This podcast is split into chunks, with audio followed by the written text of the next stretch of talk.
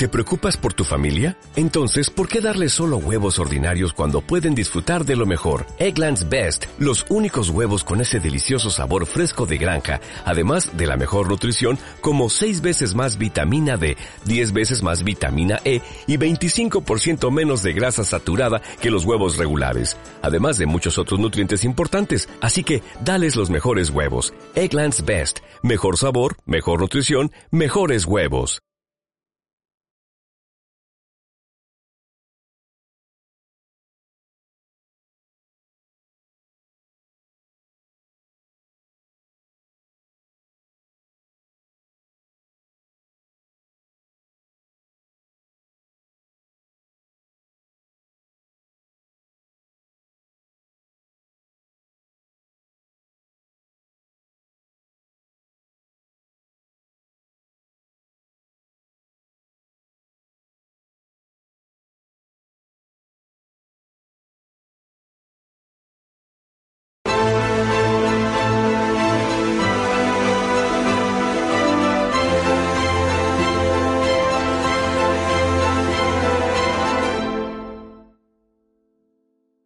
Muy buenas a todos, esto es Estado de Alarma. Hoy estrenamos este programa por YouTube de media hora de duración. Estaremos de lunes a jueves a partir de las ocho y media de la tarde. Y este programa nace porque al igual que tú estás cabreado con ese gobierno central que podría haber hecho mucho más contra el coronavirus que ya se ha llevado cerca de 3.500 personas por delante, ese gobierno que nos mintió, que nos dijo que solo iba a haber un contagio y que podría haber actuado antes, viendo la que estaba cayendo con la pandemia tanto en China como en Italia, pues hemos decidido montar esta plataforma de libre expresión ante los intentos del gobierno central de usar ahora los minutos de televisión pública que acaparan para lanzarnos desinformación y propaganda. Por eso desde aquí vamos a desmontar sus mentiras, vamos a daros la verdad y vamos a apoyar a los profesionales sanitarios, a la fuerza y cuerpo de seguridad del Estado y a esa población civil que vive confinada, que vive aislada y harta de ver al vicepresidente del gobierno saltándose la cuarentena hasta en tres ocasiones.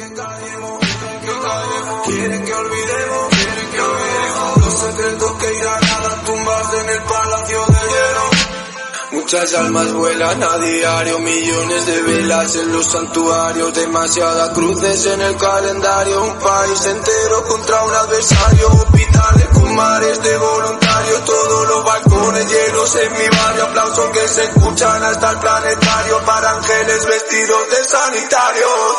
Nos está costando respirar.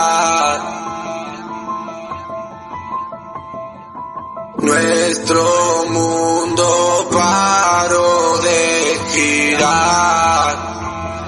Ya. Ellos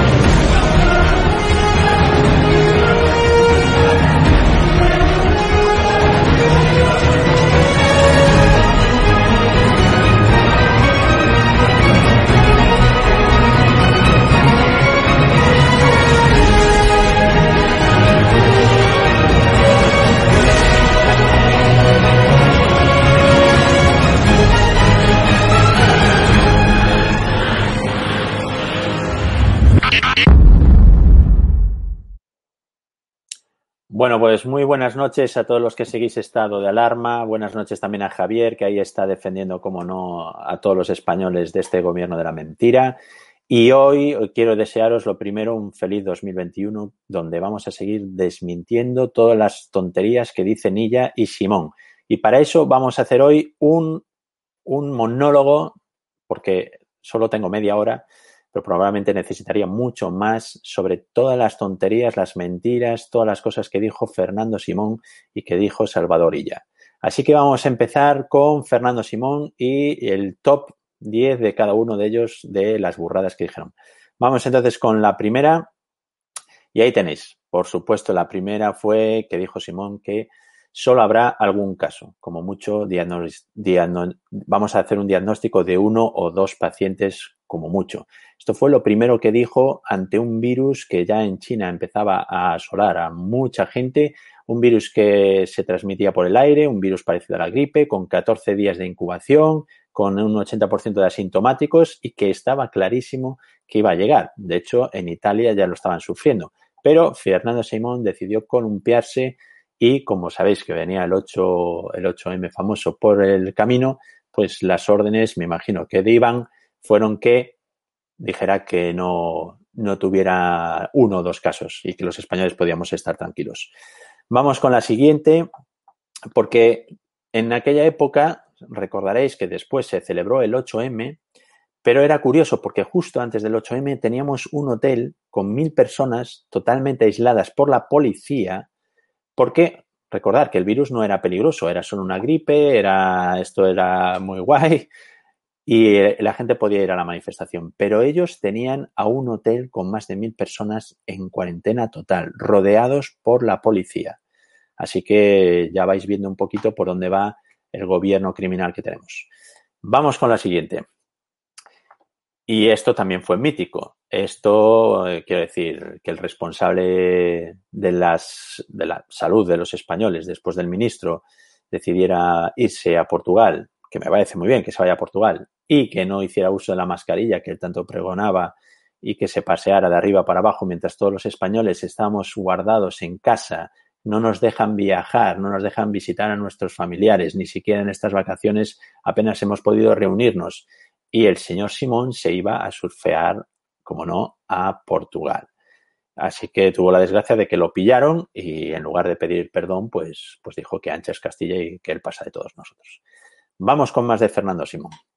Bueno, pues esto, esto que sepáis que cuando esto se originó, cuando dijo estas declaraciones, yo fui uno de los que mandó una nota al Colegio de Médicos, como médico también que soy, donde puse que el Colegio de Médicos debería de pedir como mínimo responsabilidades este señor. Es decir, esto es faltar al respeto a los españoles. Es decir, imaginaros miles de familias que en ese momento tenían a gente ingresada, que habían perdido a, gente, gente mayor que había muerto aislada y en soledad. Y este señor se permitió decir que esos fallecidos de más que aparecían en las listas que podían ser un accidente de tráfico enorme. O sea, esto, señores, esto es totalmente eh, vamos, una falta de respeto lo primero. Y alguien, vamos, es que es para coger al día siguiente y haberlo puesto en la calle directamente. O sea, es que en otro país no hubiera durado más de cinco minutos. Lo hubieran llamado y le hubieran dicho, mañana te vas. Y él se atrevió a insultar a los españoles como si fuéramos tontos y decir que si es que esos 10.000, 12.000, 15.000 muertos que tienen ocultos el gobierno, que si había sido un accidente de tráfico muy grande. Vamos con la siguiente porque no se quedó atrás con el 8M cuando decidió decir que si su hijo que, oye, que perfectamente, que vaya a la manifestación, que no pasa nada y que puede ir. Es decir, el gobierno criminal, recordaros que ellos llevaban guantes, decían lo de no besos, que está el bicho y cosas así. De hecho, Irene Montero lo sabía y en su famosa entrevista en el Off the Record, que la habían pillado diciendo que, que era muy guay, pero que, que, ellos lo sabían. Es decir, estuvieron jugando con nuestra salud durante muchísimo tiempo, ocultándonos el verdadero peligro. Vamos con más. Bueno, esto también ha sido mítico. Por desgracia, el problema de esto es que ha, originado miles de muertos y de fallecidos, sobre todo entre los sanitarios, porque os voy a recordar que nosotros los sanitarios habíamos pedido mascarillas, por ejemplo, y se nos había dicho en muchos sitios que, que no, porque iba a dar una, una, una falsa sensación de miedo y que, que, no debíamos de usar mascarillas. Hubo más de 70.000 sanitarios infectados en la primera ola, con más de 60 muertos. O sea que lo de la mascarilla. Y ahora nos meten la mascarilla incluso en la calle, cuando resulta que en la calle no hay ningún estudio que diga que te vayas a contagiar, salvo que estés cercano a una persona muy cercano y durante bastante tiempo.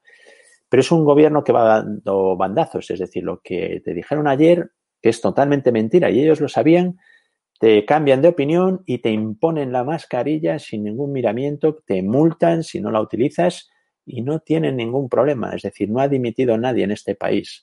Vamos con más que tiene también Fernando Simón. Bueno, sabéis que ya llegó un momento en que el colegio médico, pues llegó un momento en que pidió la dimisión de Fernando Simón. La verdad es que podían haber hecho mucha más fuerza. Seguro que muchos médicos hubiéramos acompañado al colegio médico en hacer presión, pero ahí sigue el señor y ni siquiera el colegio médico pidiendo que retiraran a esa persona que no estaba capacitada consiguió que Fernando Simón saliera de su cargo donde estaba poco a poco pues condenando a que España fuera uno de los peores países del mundo. Así que ahí tenemos. La siguiente. Bueno, esta ya eh, fue de traca, es decir, estamos en un gobierno feminista, como ellos dicen, con una presidenta de igualdad, eh, Irene, que ante estas palabras de un señor diciendo que él, vamos, prácticamente se cepillaba a las enfermeras y que le daba igual si eran contagiosas o no eran contagiosas, es decir, el menosprecio hacia el personal sanitario es que encima es, o sea, sin ningún problema. O sea, es que no se han cortado un pelo en restregarnos delante de nuestros ojos que ellos están por encima del bien y del mal y que pasan de nosotros, que les da igual, que no nos tienen que dar explicaciones, que ellos están en, en otra historia. Es decir, este gobierno, para lo que ellos quieren, sí, se ponen rápidamente muy, muy blanditos y el feminismo y la historia, pero cuando dicen estas cosas de todo un colectivo, y ahí están calladitos. ¿Habéis visto a Irene Montero pidiéndole que se vaya al día siguiente? No, ¿verdad? Pues eso es lo que tiene, la cobardía de Irene también, porque son un gobierno de cobardes. Y vamos con más cositas. Bueno, aquí empezamos con Illa, porque el señor Illa, que ahora se escapa para Cataluña, que ya hablaremos de lo, de lo que de los catalanes también y lo que van a recibir, porque realmente, quiero decir, Illa se presenta a las elecciones catalanas. ¿Y cuál es su currículum? 70.000 muertos, señores. Ese es el currículum de una persona que se, se va a presentar a la Generalitat. 70.000 muertos, muchos de ellos debajo de una alfombra, los tienen con los datos debajo de las alfombras. Es un señor que ha repartido 2.400 millones, que lo vamos a ver, a dedo. Y este señor se presenta a la Generalitat como si fuera a salvar a Cataluña. O sea, ojito, los catalanes lo que vais a recibir. Pero bueno, algunas de las grandes palabras que dijo el señor Illa. Pues que tenemos un sistema nacional de salud muy potente, robusto, grandes profesionales, eso es verdad, gracias, pero que estamos preparados para hacer frente a la situación. Recordad que a la gente de la Policía Nacional que intentó comprar mascarillas los echaron, ¿vale? Recordad todos los palos que pusieron en las ruedas para que no se pudieran hacer las cosas bien, que se metieron en el bolsillo un plan que había sobre pandemias en, del 2005 y se lo guardaron. Y este señor diciendo estas cositas, cuando después sabéis que tuvo que apretar el culo y decirle a las comunidades autónomas que se buscaran la vida. Vamos más. Bien, pues aquí otra de las grandes mentiras del gobierno y de Salvadorilla, es decir, que estaban actuando siguiendo las recomendaciones de la OMS y de las comunidades autónomas y tal y cual. Vamos a ver, ya os presenté en el programa, en los primeros programas, además de todo, que precisamente no hicieron caso de las recomendaciones. Es decir, la OMS les había enviado una especie de checklist, ¿vale? Un programa ya preparado donde tenían todas las actuaciones que había que tomar. No hicieron nada. Y después nos dijeron, no, es que estamos siguiendo las recomendaciones. Es decir, es que mienten más que hablan. Es decir, yo creo que están durmiendo y siguen mintiendo. Vamos con más. Bueno, eh, esto fue también una de las cosas que provocó que España fuéramos de los peores. Es decir, cuando, cuando el señor Illa se puso los galones de general en jefe y el señor Pedro Sánchez, todo solemne, dijo que él estaba al cargo de todo el gobierno y de todo y que el Ministerio de Sanidad tenía la responsabilidad máxima sobre todo, es decir, residencias, sobre todo. Recordad que este señor de repente se da cuenta, no sabe ni lo que es el Ministerio de Sanidad. Es decir, no sabe ni, ni lo que tiene en la casa, porque era un tío que ya lo ha reconocido en las entrevistas que estaba allí para no hacer nada, es decir, para el cupo del PSC. Y entonces de repente dice, vale, vale, yo acepto y te doy poderes todos los que quieras, muy bien, pues yo cojo los poderes y vamos para allá. ¿Y qué es lo que hizo? Cero. Cero. De repente en una semana se dio cuenta de que no podían hacer nada, de que no sabía hacer nada. Y recordad entonces que dijo, bueno, pues las comunidades autónomas que se busquen la vida. Y ahí es cuando Madrid empezó a hacer la competencia a Cataluña, Cataluña Galicia, Galicia Andalucía, y aquello, pues de repente, una semana más tarde que el resto del mundo, pues las comunidades autónomas tuvieron que intentar encontrar todo lo que pudieran. Es decir, es un desastre, o sea, un desastre. Y luego los test famosos que trajo ella, que fallaron, es decir, que no sirvieron para nada. Tiramos la pasta para nada. ¿Por qué? Porque el señor Orilla, pues es filósofo, es un cupo del PSC, pero de medicina no sabe nada. Y entonces, ante una pandemia, señores, con miles de muertos, ahí está el tío, estuvo al pie del camión hasta el final. Se va ahora porque es más importante la generalidad para seguir chupando ahí. Vamos con más de el superilla. Bien, las mascarillas fake. Bueno, pues el señor Illa que tiene, no, ha visitado un hospital, no ha visitado, no, no, tuvo la decencia de ir a, a, inaugurar un hospital entero que ha hecho la Comunidad de Madrid, no tuvo la decencia, no ha tenido la decencia de ir a ver enfermos, no ha tenido la decencia de ir a ver a sanitarios enfermos, de ir a decirles, oye, estáis haciendo un gran trabajo. Todo a través de la tele, todo a través de, ¿eh? de yo no me voy a acercar porque me pueda pasar. Bueno, pues este señor, vamos a recordar que nos dio mascarillas falsas y cientos, cientos de sanitarios se contagiaron porque las mascarillas eran falsas. ¿Y por qué eran falsas? Pues lo vamos a ver ahora. Vamos con la siguiente. Bueno, esta es, esta es una anterior. Bueno, aquí tenéis. Sanidad negó a Madrid el paso con el comité de expertos. Bueno, lo del comité de expertos, señores, nos mintieron a la cara. Sí, sí, hay un comité de expertos que ha decidido que Madrid o los madrileños os tenéis que joder y seguir en la fase cero. Y aquí digo y dispongo. Y no había comité de expertos. O sea, yo creo que hemos sido el único país del mundo que no hemos tenido un comité de expertos. Que oiga, que no, no se trata de política, se trata que usted coja los mejores y se tomen las decisiones que haya que tomar. Después hablaremos de política, pero es que ahora se trata de salvar vidas. Bueno, pues el señor Illa mintió y además es que tartamudeaba cuando de repente dijo, no, no, es que no existe, no, es que son funcionarios, no es que, es que, o sea, y ahí está, y sigue, y no está en la cárcel, que es donde debería de estar. Vamos con la siguiente. Bien, aquí tenéis. Aquí es donde yo no sé si siguió porque no le dejaron irse o siguió porque aquí hubo un negocio brutal.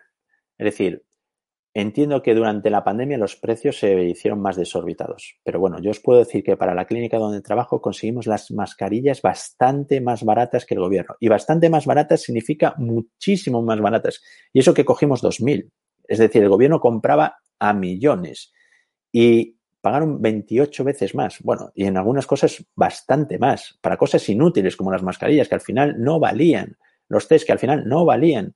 Y la gente pagó pasta a empresas que, ¿sabes? Con un empleado, que lo vamos a ver. Vamos con la siguiente.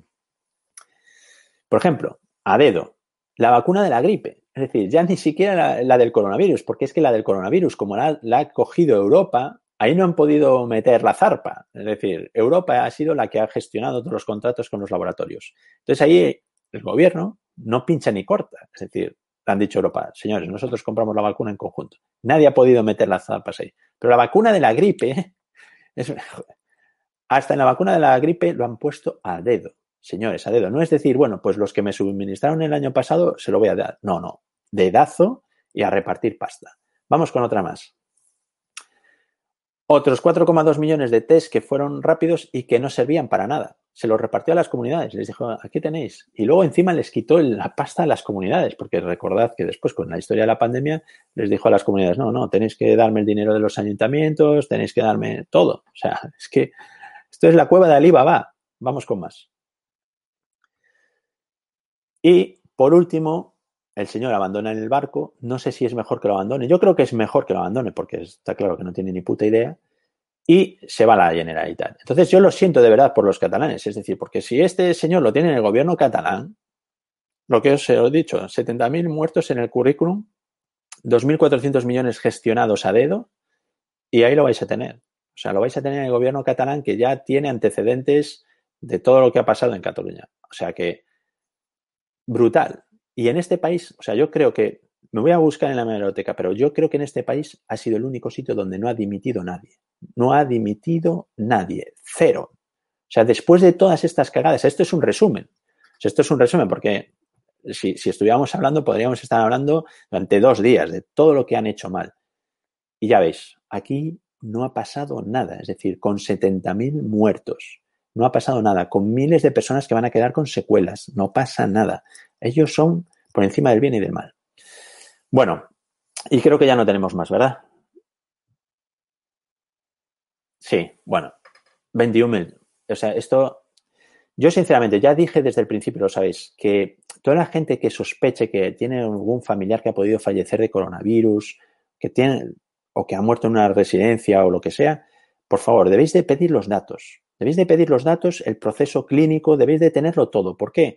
Porque yo de verdad confío que esto dentro de unos años, o sea, esto es tan grande que es como una guerra, o sea, son 70.000 muertos y que en algún momento esto se va a destapar. En algún momento va a haber justicia. No sé si cuando cambie el gobierno, no, no sé si dentro de 10 años, de 15, pero tiene que haber justicia. Entonces, tenéis que tener todo con vosotros, porque, por ejemplo, una de las cosas que, que, decían ahí atrás, que ellos seguían las directrices de la OMS, bueno, pues la OMS decía que incluso el diagnóstico no hacía falta una PCR, porque teníamos una clínica, tenías la radiografía de tórax, era característica, el TAC era característico, la clínica característica. Con eso se podía hacer diagnóstico de coronavirus y ellos no lo quisieron hacer. Por eso tenemos 21.000 muertos que no, no sabemos por qué. Según Simón, por un accidente de tráfico muy grande en España. Entonces, los que tengáis a, gente que habéis perdido, tenéis que recopilar todo. ¿Por qué? Porque si no, luego lo destruirá. Lo recopiláis todo porque yo espero que en algún momento esto haya un juicio gordo de verdad en este país y a esta gente se le pida responsabilidades. Porque la justicia al final existe y, y, y al final habrá justicia. Entonces, esa es una de las recomendaciones que, que, os doy. No sé si tengo alguna más de las diapos. Bueno, pues eso sí, lo de los 2.400 millones. Imaginaros gestionar 2.400 millones en pocos meses a dedo, señores. O sea, bueno, eh, me pongo enfermo, sinceramente, me pongo enfermo porque veo las cosas como han sido y me da lástima que por lo menos no podamos decir, pues por lo menos al final ha habido justicia. Es que además les ha dado igual. Vamos con otra más. Si no hay más, bueno, aquí. Por ejemplo, una firma sin empleados, 4,2 millones. Es decir, esto es como si a mí mañana me dicen, oye Carlos, que nos compres unas mascarillas por ahí y me dan 4 millones de euros para comprar mascarillas. Y claro, yo compro unas mascarillas y digo, mira, me han costado 50 euros la mascarilla. Y los tíos no pasa nada. Ah, perfecto. Pues ¿cuántas son? Mil. Mil a 50 euros. Y ya está. Y ahí se ha quedado la pasta. O sea, increíble. O sea, yo creo que el 2020 se hará justicia, ya lo que os digo, más tarde que temprano, seguro, pero que se va a hacer justicia. ¿Y tenemos alguna más? No tenemos ninguna más. Bueno, pues antes de que si queréis poner alguna pregunta, hoy le voy a mandar un mensaje a Díaz Ayuso, que yo creo que le llegan, porque recordad que dijimos lo de los test, que había que hacer los test masivos y al final Madrid fue la que más test ha hecho y por eso ha salido bastante bien del paso. Bueno, tenemos ahora una situación diferente. Para mí no es una tercera hora, es, seguimos en la segunda, es decir, no hemos bajado a unos niveles que, te, digas tú, vale, se ha acabado eh, hasta ahora lo que es la infección. Es decir, lo que vamos a tener ahora es un repunte la segunda. Entonces, ¿qué pasa? La nueva cepa famosa. Bueno, pues lo que va a hacer eso es que, como es más fácil contagiarse, va a ir desplazando al resto. Y va a haber rápidamente mayor número de contagiados y, evidentemente, va a haber mayor número de ingresos en hospital. ¿Cuál es la putada, con perdón, que le están haciendo ahora el gobierno a la Comunidad de Madrid? Porque el, objetivo del gobierno, de este gobierno psicópata, es cargarse la Comunidad de Madrid, entre otras cosas. España ya se lo está cargando. Es, les dejaron los aeropuertos abiertos para que tuvieran los rebrotes que tuvieron y ahora es el embudo de las vacunas. ¿Por qué es importante? Vamos a ver, si a Madrid le van dando pocas vacunas, Madrid va a tener muy difícil controlar la pandemia. ¿Por qué? Porque es una ciudad hay masificación y es muy difícil controlar. Y además, Díaz Ayuso ha decidido intentar salvar su hostelería y salvar todo lo demás y haciendo un juego de malabares que es muy difícil y tiene ahí a la gente trabajando para llevar este, este a buen camino, ¿no? Y, estudiando los números y viendo qué se puede, qué no se puede. Lo está haciendo bien. Hay más gente que lo está haciendo bien también. Pero, por ejemplo, ¿qué haces entonces si quieres seguir apretándole a la Comunidad de Madrid? Pues les das pocas vacunas. Tú les das pocas vacunas y entonces ellos se van a tragar las siguientes olas que haya, porque no les va a dar tiempo, porque es imposible, porque tienes 5 millones de habitantes que viven en un área metropolitana.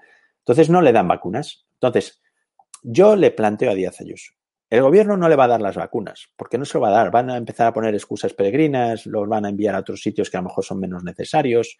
Madrid a lo mejor consigue vacunar más rápido en los centros de salud y necesita vacunar al resto de su población. Y el gobierno le va a dar largas. Entonces, ¿yo qué haría si fuera Díaz Ayuso? Yo compraría la vacuna, la rusa. Hablaba con los rusos y les compraba 5 millones de, de viales. Así, del tirón. Me da igual que tenga la aprobación de la EMEA europea o que no la tengan, da igual. Tienen estudios, llevan ya millones de vacunados y está funcionando mucho mejor que la de Pfizer. Porque os voy a decir una cosa, por ejemplo, hoy era en el ABC, ponía, la vacuna Sputnik tiene 337 eh, personas con efectos secundarios en Argentina. Sí, pero no ponen que llevan más de 3 millones de argentinos vacunados. Es decir, menos de un 1% tiene sintomatología y la sintomatología era leve. Dolores de cabeza, miastenia, que es normal, alguna febrícula, que eso pasa con otras vacunas. ¿Y qué es lo que, bueno, lo que tiene bueno la vacuna Sputnik? Igual que dije antes que no teníamos datos, porque los rusos taparon todos los datos y no dieron datos de qué es lo que estaban haciendo ni estudios, ahora tenemos ya millones de vacunados con esa vacuna y sabemos que es segura. Y la tecnología es una tecnología más segura que la de ARN mensajero. ¿Por qué? Porque los rusos emplean el, el adenovirus, como la de AstraZeneca, por eso las quieren juntar las dos. Entonces, yo si fuera Díaz Ayuso le hacía la jugada al gobierno y me traía 5 millones de viales rusos y me ponía a vacunar a la población. Porque además creo que esa vacuna es más segura que las vacunas que nos van a dar los, propios del gobierno. Entonces, esa es mi recomendación. De verdad, cuanto antes usted vacune a todos, no espere por las vacunas que el gobierno no se las va a dar. Ellos van a intentar dárselas a otros antes incluso que, a la Comunidad de Madrid. Si se las pueden dar a Marruecos, se las van a dar a Marruecos y van a intentar que la Comunidad de Madrid pues sufra todo lo que puedan. O sea, este el psicópata pues tiene entre ceja y ceja cargarse la Comunidad de Madrid y, es su, su, máximo objetivo. Entonces, mi mensaje, señora Díaz Ayuso, intente comprar vacunas, no espere por el gobierno, intente comprar las vacunas. La Sputnik se está viendo que lleva millones de vacunados, está todo bien con ello, tecnología más que conocida. Yo le haría, yo pasaría del gobierno y me ponía a vacunar. Luego ya hablaremos de si es legal, no es ilegal, tiene licencia, no tiene licencia, me mande a pasear al gobierno. Bueno, vamos con algunas, algunas preguntas de la gente. Estado de alarma, ¿no habéis comprobado lo que lleva ese caldo asesino? Bueno, vamos a ver el, caldo asesino está más que comprobado. O sea, el problema, el problema aquí es lo que va a pasar en el futuro. Ya os puse en, en, los anteriores programas que una de las coletillas que pone el pedido de licencia de la vacuna es que el estudio continúa durante dos años. Es decir, todos los que nos vamos vacunando vamos a ser conejillos de indias para los próximos años para ver si pasa algo. No hay estudios sobre infertilidad, no los hay. No hay estudios sobre qué puede pasar en la embarazada, tampoco los hay. Evidentemente, niños, tampoco los hay es una tecnología muy nueva. Yo ya os había dicho que este tipo de tecnología se usó, se intentó usar para el virus del Zika. No fue bien. En el 2018 había problemas de autoinmunidad. No fue bien. Tenían problemas incluso para saber cómo hacer llegar la vacuna hasta, hasta los sitios. Y, no fue bien. Así que yo no me gustan mucho las vacunas de Pfizer. He dicho que si me tengo que vacunar, me voy a vacunar porque soy médico y necesito protegerme y proteger a los demás pero yo iría a por los de a por los de AstraZeneca. Me parece una tecnología muchísimo mejor. Bueno, pues nos dicen ya de realización que hoy, hoy os he hecho un monólogo, el próximo día os prometo que responderemos las preguntas con, con los nuevos datos. Así que me despido. Esperemos, por favor, que el 2021 sea un año excelente, que el 2021 a lo mejor nos regale que el gobierno se va y, y mucha salud para todos y muchas gracias por seguir el programa.